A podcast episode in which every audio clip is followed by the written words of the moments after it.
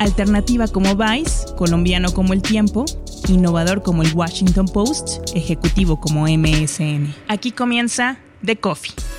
Grandes historias para grandes storytellers. Un podcast con el sabor de Story Baker por Mauricio Cabrera.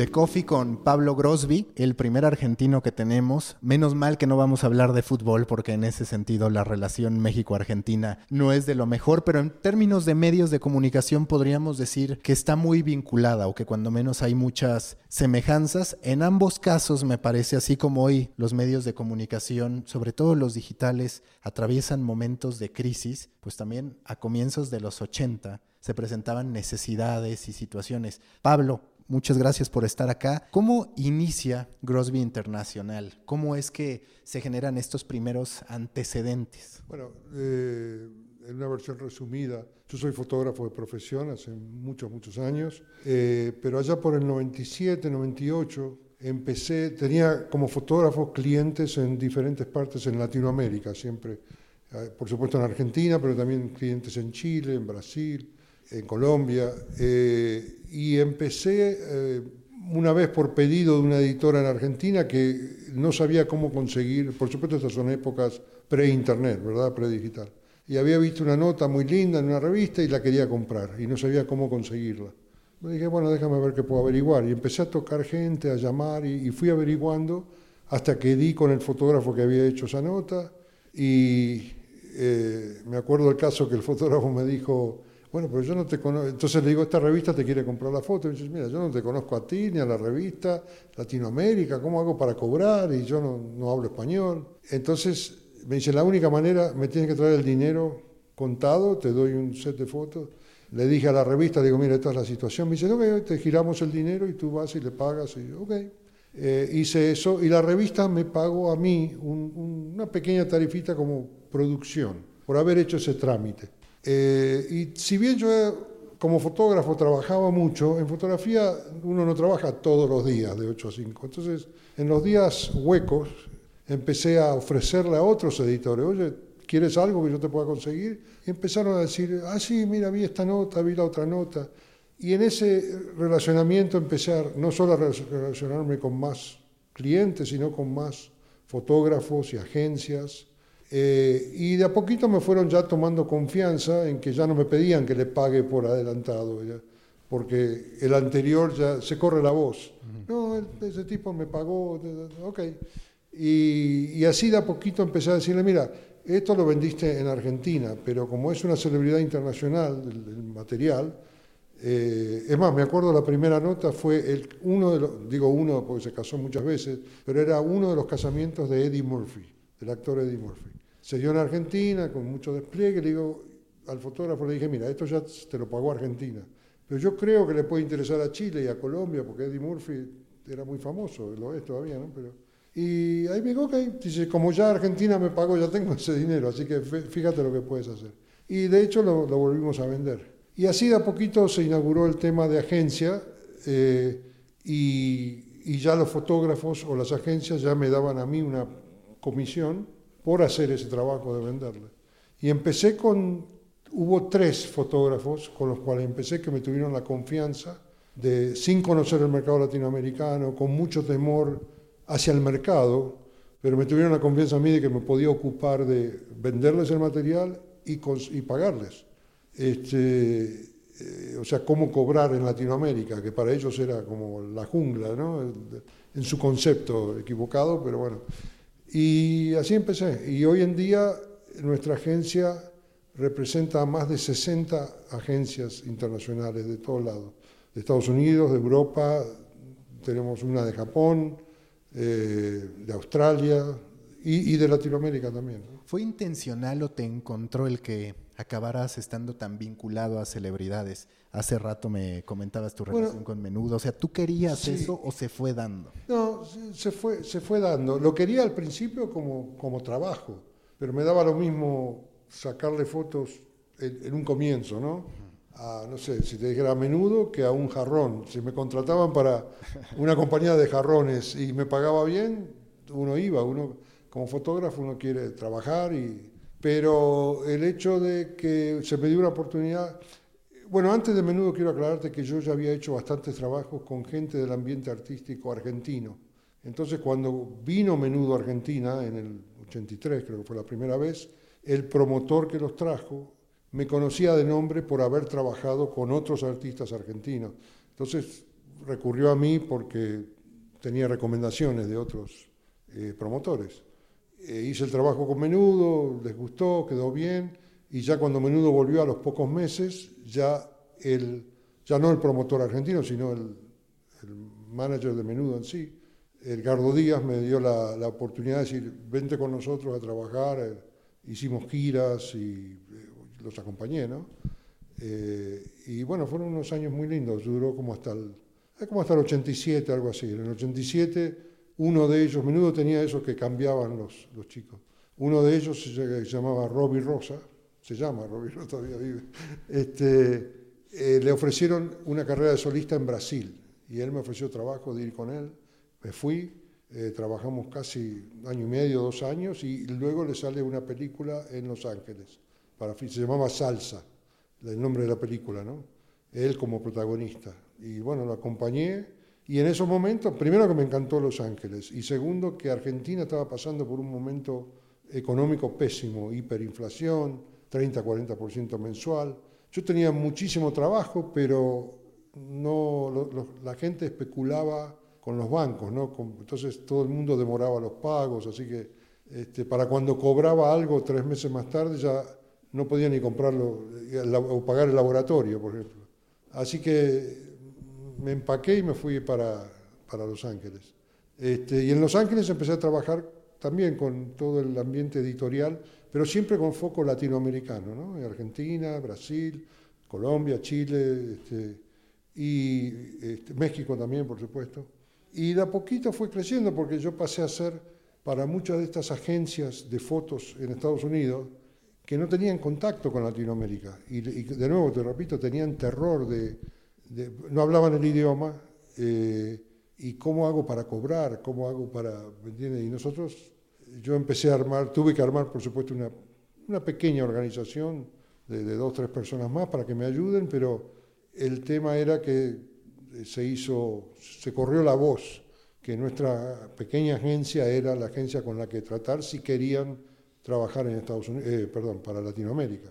Eh, y así fuimos de a poquito creciendo. ¿no? ¿Y dirías que en estos tiempos se podría replicar un Pablo Grosby de nueva generación? ¿Por qué? Porque pues ya cambió el ecosistema por completo de artistas, de celebridades, ya todo está mucho más globalizado. Voy a, te voy a ser sincero, no, el Internet nos trajo muchísimas ventajas, eh, toda la parte digital, pero también trajo muchísimos problemas, eh, por lo menos para la gente en, en esta industria, las agencias de fotos, ¿no? Por una cuestión de... Eh, el Internet ha traído como una especie de, infelizmente, de, una especie de falta de respeto a los derechos de autor. Es muy fácil, la tecnología hace muy fácil apropiarse, de, especialmente de fotos. Eh, copiar fotos es lo más fácil que hay. No se debe hacer, pero se puede. Y y eso afectó muchísimo a nuestro negocio y a los productores de, de, las fotos. ¿no? Les quiero aclarar que hoy, hoy yo en día casi no hago fotos ya, me dedico más a la parte comercial de, la agencia, pero represento el material de, como te decía, más de 50 agencias, que en muchos casos muchos de esos fotógrafos o las agencias están gastando en, en algunos casos miles de dólares para cubrir algo, para hacer ciertas fotos, especialmente cuando se trata de celebridades, y que cualquier fan ve una foto que le gusta, lo pone en su Instagram, el problema no es tanto ese fan, porque igual uno no iba a hacer negocio con ese fan. El problema es todos los medios legítimos, eh, profesionales, entre comillas, que ven ahí una oportunidad y dicen, ah, vamos a sacar esa foto gratis de Instagram, en lugar de licenciarla legalmente. Y eso es lo que afecta al negocio y lo que, lo que está matando en ese sentido. No es el, el, cambio de los artistas, eso, esos son, eh, ¿cómo te puedo decir? Un poco modas en algunos casos, ¿no? Con excepción de, no sé, los Rolling Stones, que está, tienen 75 años y siguen tocando. Pero en, en, general es una cuestión qué artista está de moda este año. Pues, Eh, recuerda, de, yo te hablaba de menudo, pero después de menudo, en los años 90, ¿cuántos boys band hubo? Eh, New Kids on the Block, InSync, en fin. Los, norteamericanos vieron esa cuestión de del grupo de chicos e inventaron un montón. Y todos con mucho éxito y vendiendo millones de discos y eso y lo otro. Pero el tema a nivel de, de hoy en día, lamentablemente, ahora, por suerte ahora, hay todo un movimiento poniéndose bastante más fuerte con respecto a, que se respeten los derechos de autor. Nosotros mismos conseguido, mucha gente lo que se olvida a nivel, si bien internacionalmente en cualquier lado se puede ver Instagram, Twitter, Facebook, eh, ahora nos encontramos favorecidos que todas esas compañías tienen sus servers en Estados Unidos. Entonces, ¿qué pasa? Por más que, y voy a dar como un ejemplo, suponte que alguien en Bolivia no respeta los derechos de autor y dice voy a copiar esto, nosotros si lo vemos podemos hacerle el reclamo a Instagram, que tiene el servidor en Estados Unidos, y ellos sí, ante cierta cantidad de quejas del dueño del copyright, proceden a cerrar ese sitio. Entonces mucha gente está aprendiendo que no, las cosas porque están en Internet y porque son fáciles de tomar, no quiere decir que se debe. Eh, y además no solo por eso, eh, como la economía ha cambiado para eso, hoy en día es mucho más barato, pero mucho más barato, para un medio comprar fotos que lo que era hace 10 años atrás. ¿okay? Eh, lo que pasa es que muchos medios no se molestan ni siquiera en averiguar o en preguntar, oye, quiero comprar esto, lo puedo... Hoy en día todas las agencias, la nuestra inclusive, pero es un movimiento internacional, ponen las cosas al alcance de los presupuestos de los medios, eh, porque justamente quieren desanim, queremos desanimar ese continuo robo de imágenes que en muchos casos hay. Quiero aclarar una cosa que no quiero, porque también tenemos muchos clientes equipo. No es que estoy generalizando si todos los medios lo hacen, pero hay muchos que sí, lamentablemente. ¿Tú cómo hiciste justo para sobrevivir a esta transición entre lo análogo y, y lo digital? ¿Por qué? Porque como tú dices, pues se empiezan a tener que disminuir los costos y muchas veces además lo paradójico de los medios es que quieren pagar poco y a la vez que el contenido sea exclusivo, porque también ahora decimos es que yo quiero una foto original, pues sí, pero esa te sale más cara y te termina doliendo el pagar esa cifra y como medio no lo haces. Entonces, ¿cómo logras conciliar con tantos intereses tus costos de producción, las necesidades de un cliente por sentirse único y una serie de competidores, incluso aficionados, que pueden llegar a ofrecer fotografías? ¿Estás de acuerdo?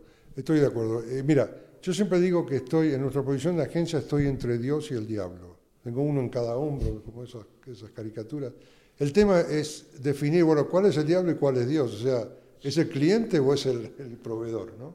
Porque uno tiene que quedar bien con los dos. Nosotros como agencia tenemos una obligación. Si yo te vendo una foto, bien, tú eres el cliente, te tengo que dejar contento, eh, que no te, no sé, que no te estafé, que no me aproveché, y además yo quiero que tú seas cliente para largo rato. ¿no? Eh, pero por otro lado, yo tengo que pagar, si tú me consumen, la foto no es mía, no es de Pablo, yo soy un intermediario, le tengo que pagar la regalía de esa venta al proveedor. Y lo tengo que dejar contento a él también, porque si no, no me va a dar más fotos.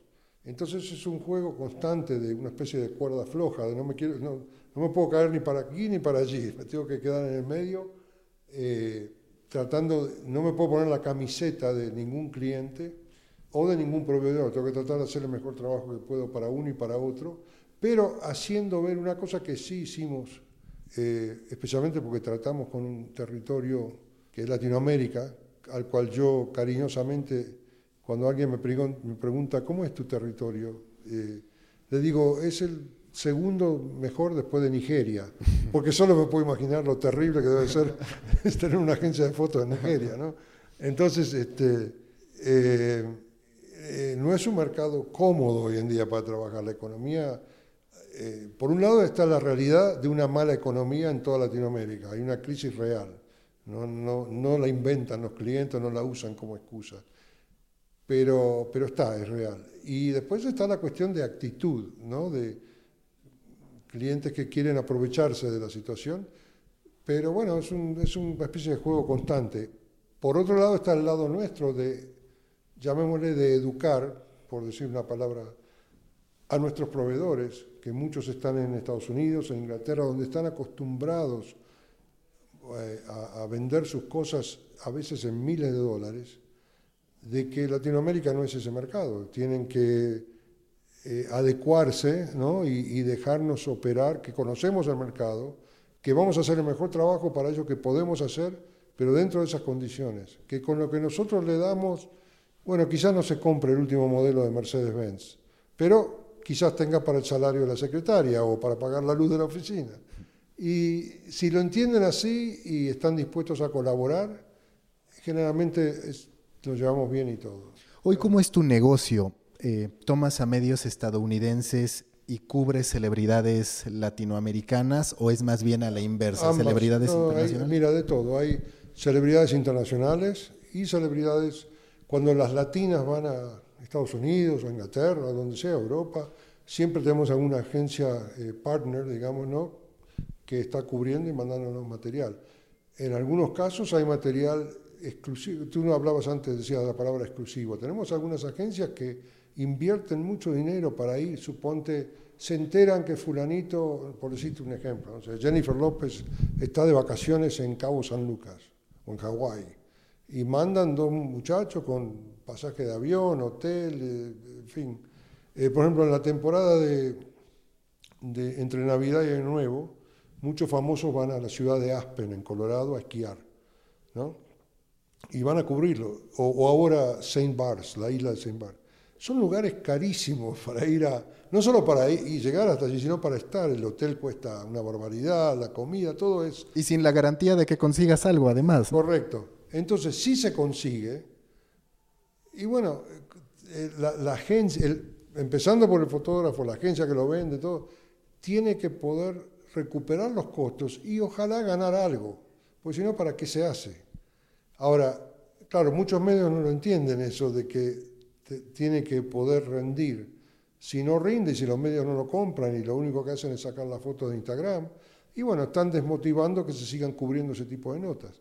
Y cuando un cliente dice, oye, pero no, estuvo Jennifer López en Hawái y no tienes nada, y ¿para qué íbamos a tener si no había, o sea, quién lo iba a comprar? ¿Me entiendes?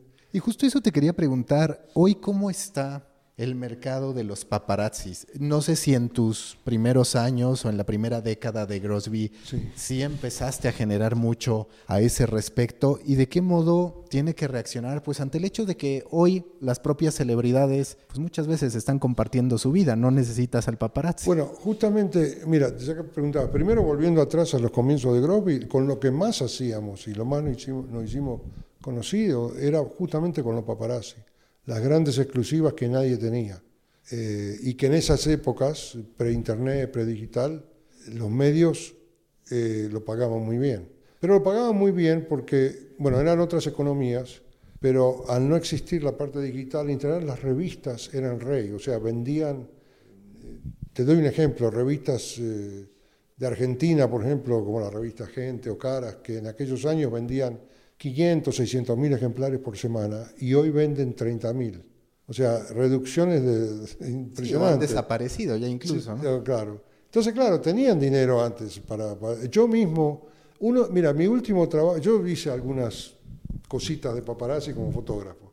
Mi último trabajo fue en el año, o sea, ya como paparazzi, en el año 98, para una revista argentina llamada Caras. En el año 98 se casó una supermodelo argentina, este, y, eh, y te pido, me agarró una laguna por el nombre, pero ahora, va a venir ya. No te preocupes. Este, eh, es una chica argentina que había sido una de las chicas de Guess, era, era muy famosa, especialmente en Argentina, ¿no? Se casa con su manager, con su propio representante. La revista me llama y dice, mira, que yo, porque se fueron de luna de miel a, a Tahití. Y necesitamos que te tomes un avión y vete a cubrirlo. Bien, fui, lo hice Llego a Tahití y no están.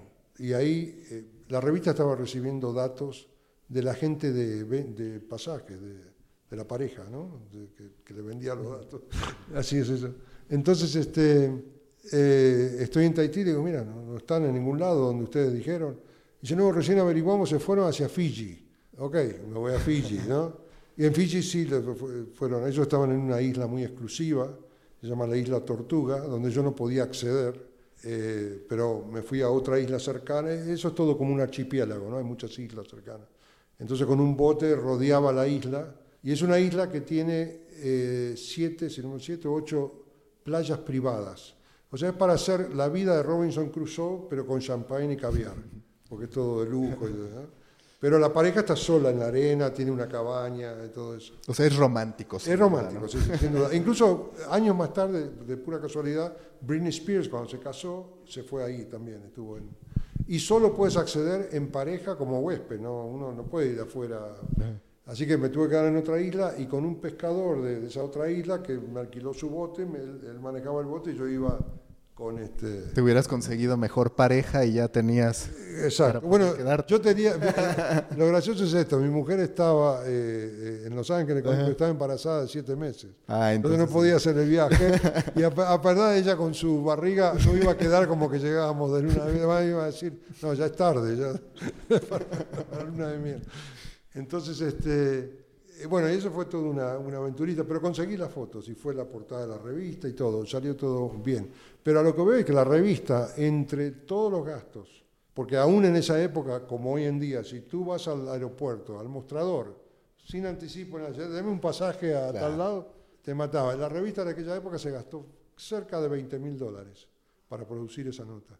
Hoy en día, en Latinoamérica, no existe una revista que dedique eso para una nota de... Y lo más interesante es que en ese momento seguro 20 mil dólares aún así resultó ah, negocio para la revista. Sí, sí, era menos, menos esfuerzo que lo que hoy es en día, ¿no?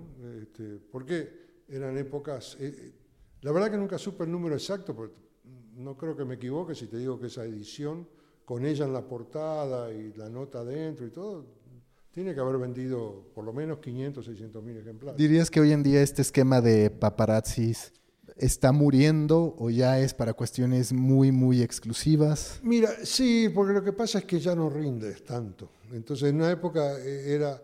Eh, eh, bueno, hay, hay, que aclarar que hay dos clases de paparazzi, porque hoy en día se generalizó mucho el término. La gente de PR, de relacionistas públicos, le dicen paparazzi a los muchachos que están en una, en una alfombra roja, ¿no? Para una premier. Para nosotros en aquella época eso no era un paparazzi, era un fotógrafo que iba a curar. El paparazzi era un tipo que tiraba con lente largo, que sabía, sabía de fotografía mucho, se tenía que saber su, su, porque no era todo automático, ¿no? Estaba tirando con película o con película de diapositiva, donde si la exposición no estaba bien, no, no había arreglo, ¿no? Y, o no salía bien la foto. Y además, lo más importante era que los personajes se enteraban de la foto cuando salía la revista, ellos mismos. Ni sabían que se le había tomado hasta, hasta entonces. Era todo un trabajo mucho más de, ¿cómo te puedo decir? era una mezcla fotógrafo, detective, averiguar datos, seguimiento. Eh, pero que en esa época valía la pena y que a veces demoraba días hasta que conseguía la foto. Nada era instantáneo ¿no? en el momento. Hoy en día sale, no sé, una famosa a la calle y ya tiene 30 tipos rodeándolo y tirando fotos. Y, el problema, porque uno de los problemas que trajo la era digital, y ojo, te lo digo, como fotógrafo yo fui uno de los primeros que adoptó en mediados del año 90, eh, la primera cámara que sacó autofocus fue Minolta, la marca Minolta. Y yo fui uno de los primeros que compró una Minolta 9000, se llamaba con autofocus. Luego Nikon, Canon, todas las demás siguieron el tren. Y eran épocas que era... Ah, yo tenía colegas que me criticaban a mí porque cuando aparecía algo moderno, no, ¿cómo? Eso no. Este, y además, eh, claro, hoy, hoy, lo miro atrás y nada que ver con el autofocus de hoy en día, que es así rapidísimo. En aquella época se tardaba más y todo, pero era, era una comodidad. ¿no? Como después vino la, la, la, posibilidad de tirar sin película, que ya era el sensor. Y fueron todos avances, ¿no? El problema es que hoy en día esos avances hicieron que cualquiera agarra, compra una cámara, la pone en automático y dice, soy paparazzi. Ya está, no, había, no había antecedentes, no había... Y lo que muchos no tienen es una cierta ética de fotógrafo que antes había que tener. Yo sé que estoy hablando como un dinosaurio, pero, no, no, no, pero, vengo de una época que que había reglas, por decir así. Hoy en día no hay muchas reglas. Y, eh, pero bueno, lo más importante es que sí, se ha desvalorizado todo ese tipo de trabajo, pero es lo que uno hace y seguimos trabajando, adaptándonos a la... Cuando tú me preguntabas antes cómo hicimos para, lidiar con esa transición? Bueno, tuvimos que ser creativos y entender que, que, que, los clientes ya no podían soportar e, e, esa, esa carga económica que antes era, ¿no? La, y adecuarnos a nuevas realidades y cambiar la forma de trabajar. Antes uno trabajaba vendiéndole a muy pocos por, por mucho más dinero. Y hubo que cambiar en venderle a muchos por muy poco dinero y tratar de compensar así. ¿no? Hoy en día, eh, un poco, salvo las, las, grandes exclusivas, se ha convertido el negocio de agencia en una especie de supermercado. O sea, hay los, los pasillos, por decir así, llenos de mercadería, en este caso fotos, y hay que mover la mercadería y gracias a... Entonces, en ese caso, el, Internet sí favorece en eso, que se puede mover mucha cantidad de, de, imágenes rápidamente. Muchos de nuestros clientes nos compran una imagen, la publican a la mañana y al mediodía ya no la encuentras, porque ya fue tapada por otra...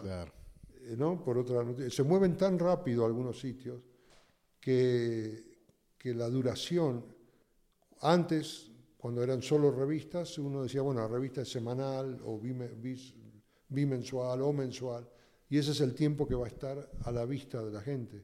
Hoy en día con Internet las cosas a veces duran horas y nada más.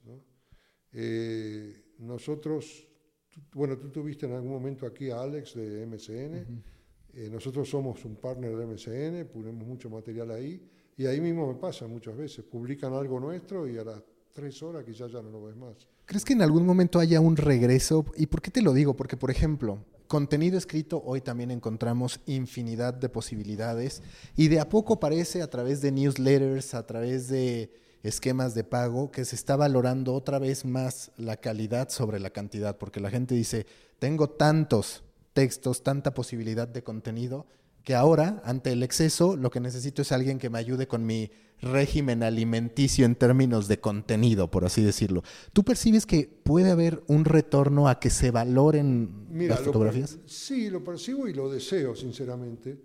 Creo que con todo tiene que haber un, filtraje. En fotografía está pasando un poco eso. Pero por otro lado, lo que no ayuda es social media, que eh, por un lado social media ha hecho ricos a mucha gente pero por otro lado, ha desmerecido. Una vez estaba conversando con un editor que me dijo esto, que me, llamó, esto fue hace años atrás, porque tú decías antes, muchas celebridades hoy en día postean sus propias fotos, ¿no? Y muchas de esas fotos tienen una calidad terrible, porque no son fotógrafos, porque no saben sacar fotos.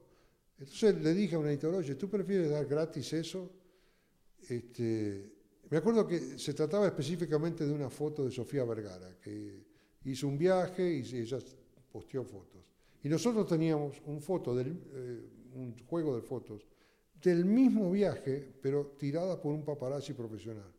Nuestras fotos sin duda eran mucho mejor, mejor calidad, todo. La de Sofía, con buena intención, pero tenía sombra en la cara, no se veía bien. Y le digo, ¿tú prefieres de esa? Entonces me dice, no, Pablo, ¿sabes lo que pasa? La gente lo ve eso como un contacto más íntimo con el artista. Y no le importa tanto la calidad eh, sino eso, lo del contacto íntimo, porque es el artista que la está posteando. ¿no? Me pareció un comentario interesante y, no, y algo que sinceramente con todos los años que yo llevaba ya de agencia no lo había tenido en cuenta, eso del sentimiento de la gente. O sea, uno lo veía desde el punto de vista la calidad de la foto, una buena foto, pero eso de que ese sentimiento de intimidad con, con el artista, ok. Ahora, ha habido otros problemas. Muchos artistas bueno, muchos no, pero varios, han cometido el error de ver una foto de ellos mismos, pero que no la tomaron ellos, tomar la foto y ponerla en su Instagram. Y le ha causado unos trastornos grandes porque ha habido agencias que le han hecho juicio a Kim Kardashian, a Khloe Kardashian, o sea, a varios, Miley Cyrus. ¿Por qué? Porque los derechos de la foto son del fotógrafo, por más que sean del artista la foto el dueño, o sea, el de la imagen no es el dueño de la imagen, eh, eso es lo que quiero decir, de la foto. Y esos artistas al tener, por ejemplo, suponte Kim Kardashian, que tiene, no sé, 10 millones de seguidores y me debo quedar corto. Al tomar una foto de un fotógrafo y ponerla en su Instagram, donde todo el mundo tiene acceso gratis, ¿qué hace? Le quita cualquier valor que esa foto pueda tener. totalmente la desmerece. Entonces ese fotógrafo, que es el dueño de la foto, se ve ya, esa foto no le va a producir un centavo más. ¿Por qué? Porque está en el, en el Instagram de Kim Kardashian. Y todos esos artistas que postean en el Instagram, ellos nunca se van a quejar de que alguien le copie la foto, porque ese es el negocio de ellos, justamente, ¿no? Tener millones de likes y hacer dinero de esa manera. Eh, lo que pasa es que a veces ponen fotos que no son de ellos, les gustó la foto, y, bueno, en la mayoría de los casos que han ido a juicio por eso, o, hicieron un acuerdo que le favoreció finalmente al fotógrafo, o llegaron a juicio y la ganó el fotógrafo, siempre. Porque ahí no hay duda quién es el dueño de la foto. Y el artista tomó la foto sin autorización. Ahora, si a Kim Kardashian, un ejemplo, le, gustó una foto que vio, ¿tú crees que ella no tiene dinero para llamar al fotógrafo y decirle, oye, ¿cuánto me sale para que tú me pases la pero no lo hacen, ni se molestan. Que también me parece que hay un problema, porque así como está el fotógrafo que quiere demandar al artista que usa su foto, está el joven fotógrafo que está feliz de que el artista tome su foto, ¿no? Entonces también Correcto, están esos dos puntos, sí. Es cierto, pero en la mayoría de los casos, cuando tú te fijas cuáles son las fotos que esas celebridades postean, que no tomaron ellos, o que casualidad va a ser siempre de un fotógrafo experimentado, no, del joven fotógrafo que, que, va a considerar un halago que el artista le pone la foto, ¿me entiendes? Este, las cosas han cambiado mucho. Mira, hoy en día, ahora el, eh, a fin de febrero vienen los Oscars, ¿no? Un evento que nosotros lo cubrimos desde el año 90. Eh, y antes, en la, la, alfombra roja de los Oscars, que es lo que todo el mundo quiere cubrir, porque es donde se ve la moda, las últimas parejas y todo, ¿no? este, la Academia de, Artes y Ciencias de Hollywood, que son los que lo organizan, en ese espacio de alfombra roja, eh, ellos tenían que dividir eso, hacer espacio para fotógrafos y para televisión, nada más. Entonces había muchos medios ya registrados con ellos, credenciados. Hoy en día muchos medios se quedan afuera de eso. ¿Y sabes por qué se quedan afuera? Porque ahora en la misma cantidad de espacio, la academia tiene que hacer espacio no solo para fotógrafos y videógrafos, sino para blogueros, influencers, eh, ¿me entiendes? Eh, y es una ironía cuando uno ve, eh, cuando están todos listos para viene el Oscar, está todo el mundo en su lugar, y tú ves la, tribuna de los fotógrafos con sus cámaras profesionales, los lentes, miles de dólares en equipo y qué sé yo, y ves la tribuna de los blogueros y los influencers con teléfono, básicamente. Pero, y bueno, son nuevas épocas, hay que adaptarse a estas nuevas épocas. Ahorita hablabas de todo el tema de intimidad en la foto. A mí siempre me ha parecido eso, por ejemplo, con las selfies, ¿no? Hasta para uno mismo. Nunca te vas a ver mejor en una selfie que si alguien te toma la foto. Te ves cachetón, no, no te ves bien, ¿no? Pero al final preferimos lo que se ve muy personal en detrimento de la calidad. Sí, es un poco eso. Está ese sentimiento. Hay que yo reconozco que hasta que no escuché aquella frase de ese cliente hace muchos años, yo, es algo que no lo tuve en cuenta, o sea, es cierto. Uno a veces está tanto en el profesionalismo de hacer el mejor trabajo posible, que por ahí uno peca de no tener en cuenta el sentimiento. ¿no? Eso, eso lo Pero hoy en día sí lo tenemos muy en cuenta y tratamos de... Este, pero eh, eh, eso hace que hoy en día, cuando estamos, suponte que se está cubriendo un trabajo paparazzi, sabemos que uno de nuestros principales competidores no es otro paparazzi, sino es la, figura que está posteando sus fotos en Instagram y que por más malas que sean, va, eh, porque los editores que quieren usarla, es, eso es gratis y, y contra gratis es muy difícil. ¿En algún momento aprovechaste las fotografías que tomabas para venderlas en conciertos o en, vaya, un, una especie de mercadeo mucho más elemental, pero que igual aplicaba en tiempos anteriores? Sí, nosotros sí, por, una, por un tiempo tuvimos una página que tuvo un relativo éxito, que se llamaba fotofama.com, donde vendíamos en esa página, a vendíamos las fotos de artistas y mucho de concierto y todo, vendíamos los prints a los fans, o sea, de diferentes tamaños. Eh, un tiempo anduvo, pero después ya los prints dejaron de tener importancia, porque ya todo eso pasó a digital. Entonces no, ya lo cerramos, no dejó de ser negocio.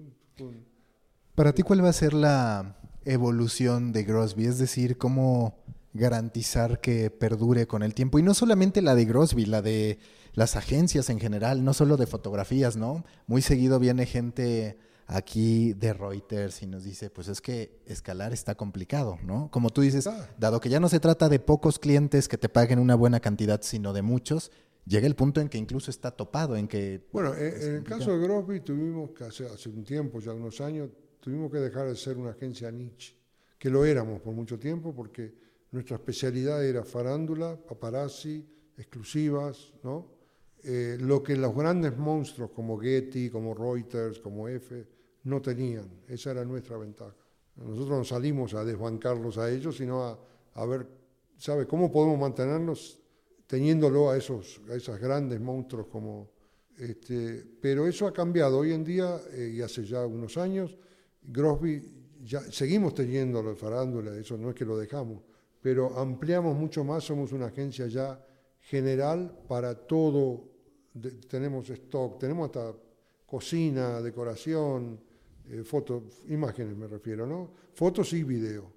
Eh, hacemos videogalerías, tenemos, este, en fin, porque lo que ha cambiado es esto, mayormente. La, mayoría de las compañías editoriales en cada país tienen varios productos, ¿no? Tienen varios productos, tienen uno o dos diarios, tienen media docena de revistas, diferentes tópicos, etc. Eh, antes nosotros podíamos ir a una revista, suponte la de entretenimiento, y decirle, mira, nosotros somos Gropi, ta, ta, ta, quieren un servicio con nosotros, le suministramos, y conseguíamos. Hoy en día tenemos que poder no ir a la, porque las revistas individuales ya no tienen ni presupuesto, entonces tenemos que ir a la compañía editorial entera como corporativa y decirle, nosotros tenemos material para todos sus productos, no solo para el entretenimiento tiene una revista de salud, tenemos material, tenemos, tiene una de autos, tenemos la... O sea que le podemos surtir de todo, que se sientan en esa confianza de que a través de Gropi consiguen todas las imágenes que quieren. Y nos hemos convertido en una, en una agencia eh, generalista, digamos. ¿no? Quienes nos conocen de años atrás, ah, sí, grandes cosas de paparazzi, pero ahora también ampliamos eso. Y a los clientes nuevos o los que recién nos conocen ahora les tratamos de realmente ya no somos tan niche, somos generales, podemos darle todo tipo de surtido. De hecho, eh, especialmente online, eh, por ejemplo, como te comentaba MCN antes, nosotros le alimentamos mucho en la parte de entretenimiento, pero también en otras verticales, desde autos, finanzas, este, estilo de vida, en fin. Y eso lo hacemos con todas compañías, este, grandes editoriales, bueno, acá en México, en, Colombia, en Argentina, en Chile. Y entendiendo que ustedes se mantienen en el nivel profesional, pero también comprendiendo las circunstancias del ecosistema, ¿todos tus fotógrafos usan equipo profesional? ¿O si ha llegado el caso, digo, en que aunque sea por necesidad con celular y da una imagen con gran resultado? Bueno, sí, eh, el tema es este, si es un fotógrafo, vas a ver sacar una buena foto con una cámara celular. Eh, perdón, de, celular, smartphone. Eh, y especialmente si es un celular más moderno. Si en lugar de tener un iPhone 4 tiene un, el XS de ahora, eh, los celulares, las cámaras han ido mejorando muchísimo y, son muy buenas en algunos casos y es según la situación. Uno se adapta a lo que, digamos, a lo que la situación. Hay lugares donde un fotógrafo no podría ni entrar con una cámara profesional. Entonces se la va a rebuscar con el teléfono, ¿no?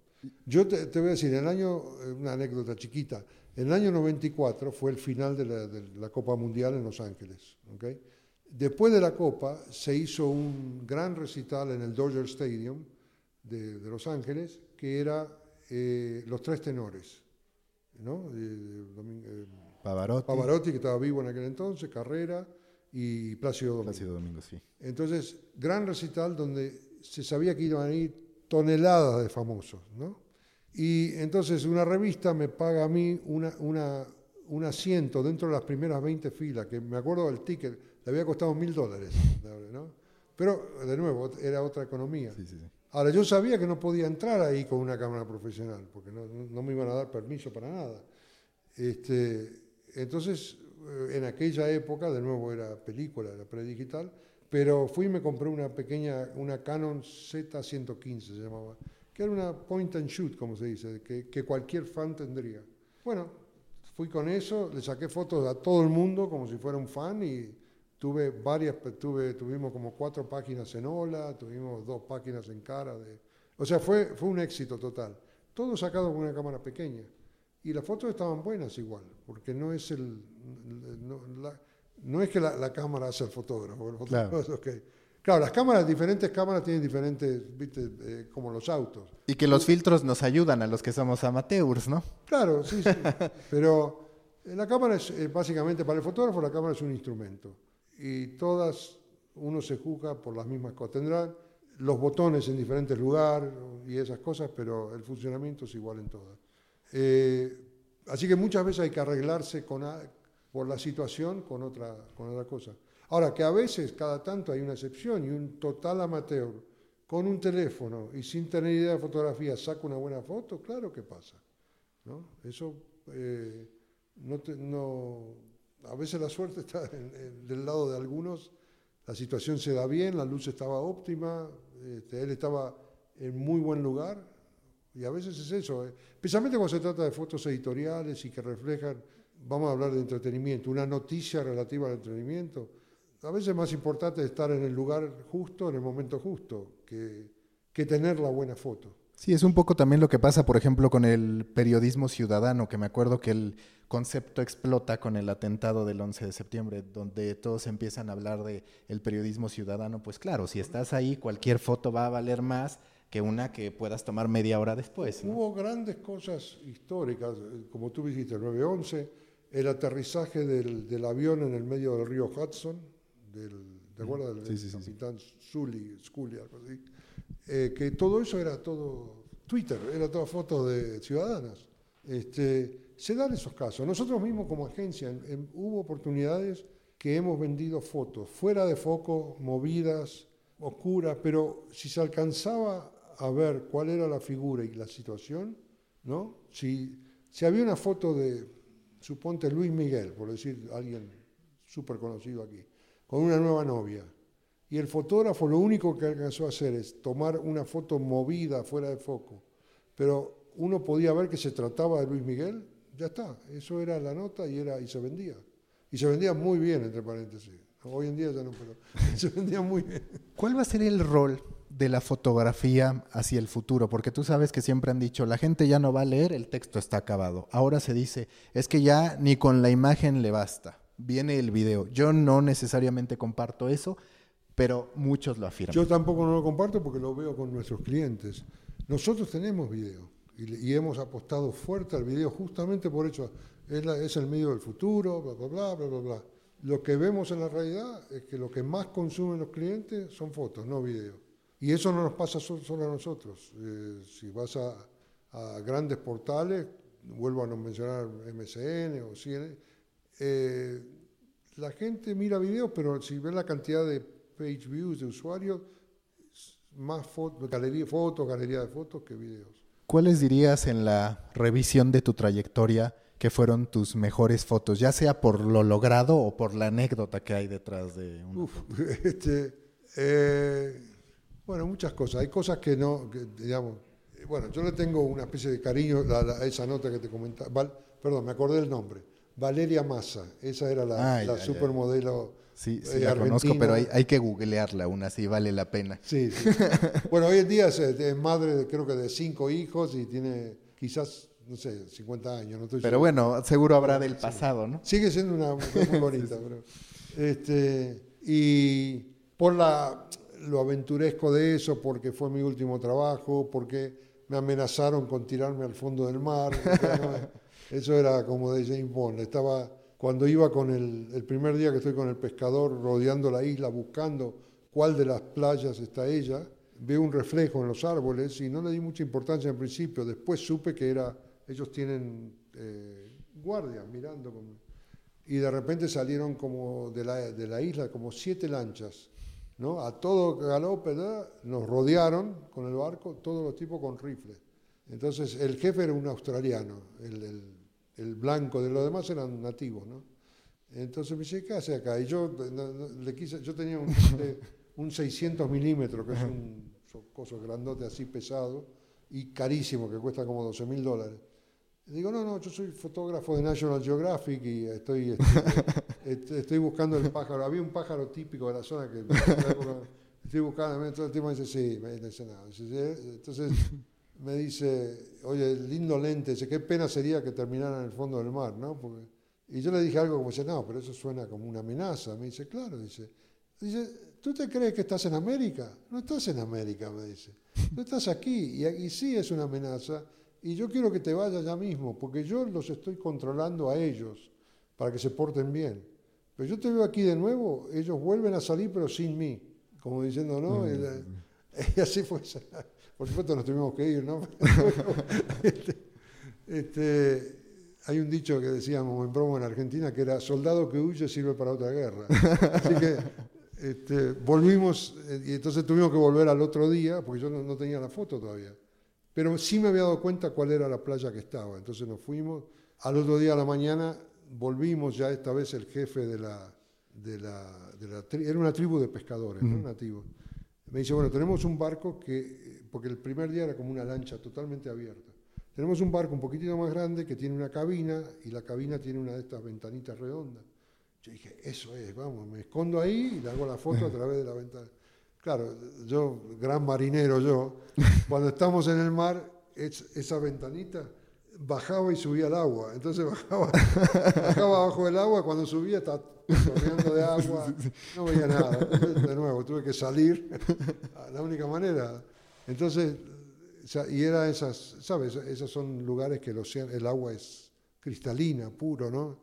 Y le tuve que hacer, digo, acércate todo lo que puedas allá y hasta ahí no teníamos los barcos y de repente veo y calculo y digo, no, yo creo que acá, porque el barco e, es muy difícil con un lente largo, eh, ya de por sí, estando quieto es difícil hacer fotos. Cuando tienes, estás en un barco que se mueve, eh, es muy difícil enfocar y todo eso, y la, está bien a cierta distancia. Pero en un momento miré y veo como que la arena, calculé más o menos, digo, yo podría estar de pie acá. Entonces me tiré al agua y efectivamente me llegaba el agua a los hombros, pero me quedaba la cabeza y la cámara acá. Y ahí justo ella estaba en la playa con el, con el marido. Y le pegué un grito, ¿no? Valeria, y miró para el lado mío. le, le, tiré toda la foto yo. Y ahí empezaron las lanchas, me dice el pescador. Y salimos, me, me volví a subir al bote. Mientras él salía, saqué algunas fotos más de ella y el marido corriendo hacia la cabaña para esconderse. Y fue, fue luego, entonces teníamos, vinieron las lanchas, nos siguieron Llegamos a la isla de donde me estaba quedando y el jefe de la tribu tuvo la, gran gentileza de esconderme, me escondió justamente abajo de su cama. Y yo escuchaba al rato, a los pocos minutos llega esta pandilla a buscarme y este australiano le gritaba, ¿dónde está? ¿Dónde está? No, no, acá no hay nada. ¿Cómo que no hay nada? Yo sé que... Y discutían y el tipo lo amenazó, le dijo, te vas a quedar tú y toda tu familia sin trabajo. Claro, porque toda esa gente trabaja en los resorts, en es, es fuente de, este, lo amenazó y el tipo nada, no me entregó, se portó, pero 10 puntos. Y, bueno, se terminaron yendo y yo tenía la foto. Después fue toda otra aventura volver a la isla principal de Fiji, conseguir revelar y todo, pero bueno, eso no. Pero eh, lo recuerdo con cariño porque es una, una, situación que no volví a vivir y que no, no quiero volver a vivir. Hoy estoy muy viejo para eso. Este, pero lo recuerdo con mucho cariño. Y después hemos tenido grandes, grandes exclusivas, no necesariamente mías todas, eh, pero sí que, las recordamos porque hicieron mucho. Eh, una vez, eh, ¿se acuerdan de Kim Basinger? Sí, sí. bueno, ella, la de nueve semanas y medio, etcétera. Ella estaba en su apogeo también en aquellos años y yo me entero por una revista brasilera que ella estaba haciendo un comercial eh, para Brasil, donde ella cocinaba y qué sé yo. Y bueno, me conseguí meter y cubrirlo eso y con, eh, con muy buenos resultados económicos. Se vendió muy bien, me fue muy bien a mí también. Eh, y en esa época yo, yo no tenía agencia todavía, yo se lo di a una agencia y hicieron, que ahí fue cuando vi un poco cuál es el trabajo de la agencia, ¿no? Así que, y hubo, a través de los años, diferentes cosas por las cuales digamos, el único crédito que yo me puedo tomar es que lo vendí, nada más, no, no la- que de repente no lo hice yo. Pero, y te aclaro, lo vendí en algún país latinoamericano, porque esa es la cuestión que se hacía hace años y se sigue haciendo. Las fotos se comercializan territorialmente, que eso es algo que no mucha gente sabe, eh, y que el Internet también en alguna manera lo quiere matar, pero no, no- eso no lo ha conseguido. ¿Qué quiero decir con que se venden territorialmente? Hay una agencia, suponte que tú hoy haces una exclusiva de un gran artista, no sé, Luis Miguel, por decir. Entonces me lo das a mí, para, yo lo voy a vender en Latinoamérica, pero en Francia se lo vas a dar a otra agencia, en Inglaterra a otra, se lo vas a dar a alguien que conoce ese territorio, conoce esos clientes, conoce, ¿me entiendes? Y por eso digo territorialmente, ¿no? Eh, a- así que eso sigue pasando. ¿Dónde, ya última, bueno, penúltima pregunta, ¿dónde ves a Grosby en los próximos cinco años? Vendiendo, bueno, con suerte mejor, siempre queremos ser mejor, pero con mucha más penetración en el mercado y más dedicados a eh, comercializar con nuevas maneras que hay de comercializar también, que se trata no solo de, de vender el producto, sino de, eh, hay muchos portales que están trabajando con lo que se llama revenue share, que es compartir eh, o sea, donde el portal tiene el material no lo tiene que comprar, pero el material lo paga la publicidad que recibe el portal. Y el portal comparte, ¿Ya tienes algunos acuerdos de ese tipo? sí, ya tenemos algunos de ese tipo y es la, es la manera de, de hoy en día eh, resultan, claro, siempre depende del éxito del portal. Claro, ¿no? Si sea, no... no es un acuerdo que harías con un pequeño website que no, que no tiene público.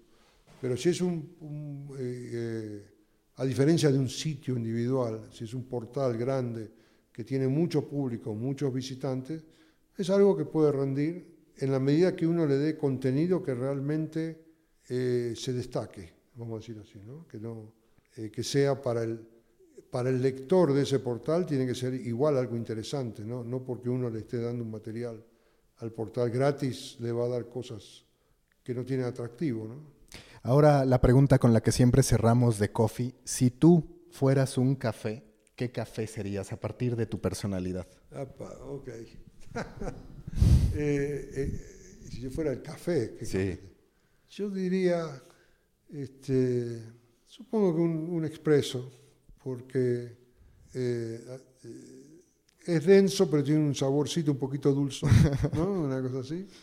Este, y, y a la vez, no sé, se toma en todo el mundo, menos Muy las bien, comparaciones que te me agarraste de sorpresa con esa pregunta, Muy pero este, sí, supongo que sí, sí. En general, eh, salvo que alguien tenga eh, alergia al café, a todo el mundo le gusta el expreso, ¿no? Y uno quiere que, que- que caer bien por el bien de uno y por el bien de la, del, del- yo represento a mi compañía, ¿ok? No, Muy bien, Pablo. seguro.